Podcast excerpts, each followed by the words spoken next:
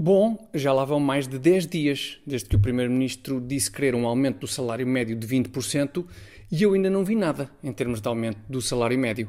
É pá, o Primeiro-Ministro quer o aumento do salário médio. De que é que a economia está à espera, senhoras? Bom, serve este querer do Primeiro-Ministro como pretexto para falarmos, mas agora com, com mais calma, sobre o peso do Estado na economia. E a pergunta fundamental é muito simples: que peso deve ter o Estado na economia? Ora bem, uma vez que se trata de uma questão de grande complexidade, optarei por abordar o assunto com grande leviandade, até para não fugir à lógica desta rubrica. E é nesse espírito que sugiro a seguinte abordagem visual à questão do peso do Estado na economia.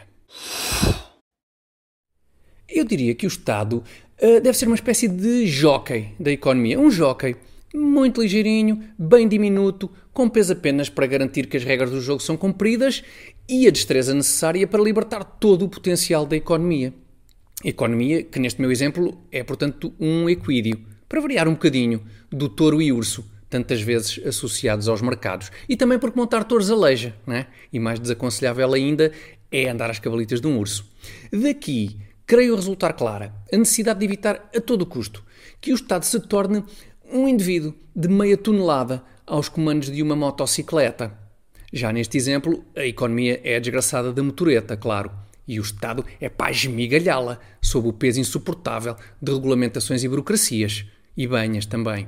Não dou nem 10 minutos até esta economia gripar por completo. É que não há hipótese nenhuma, porque este é o grande problema do Estado. O Estado tem sempre, mas sempre, tendência para engordar. É uma questão genética, talvez da tiroide, não sei.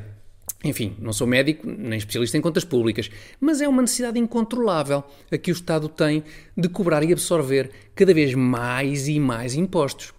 E o mais grave ainda é que o Estado, em vez de pôr os olhos, por exemplo, na Adele, aqui está ela, antes e depois da dieta, dá a ideia que havia uma Adele franzina a viver dentro daquela Adele muito grande, o Estado, em vez de pôr os olhos na Adele, vem sempre dizer-nos: ah, pois, só que não, não é possível cortar mais gorduras no nosso funcionamento. Não dá, não há mais por onde cortar. Tenham paciência, não vai ser mesmo possível.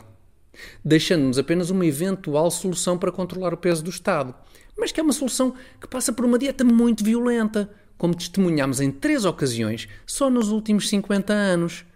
É aquela dieta chamada bancarrota intermitente.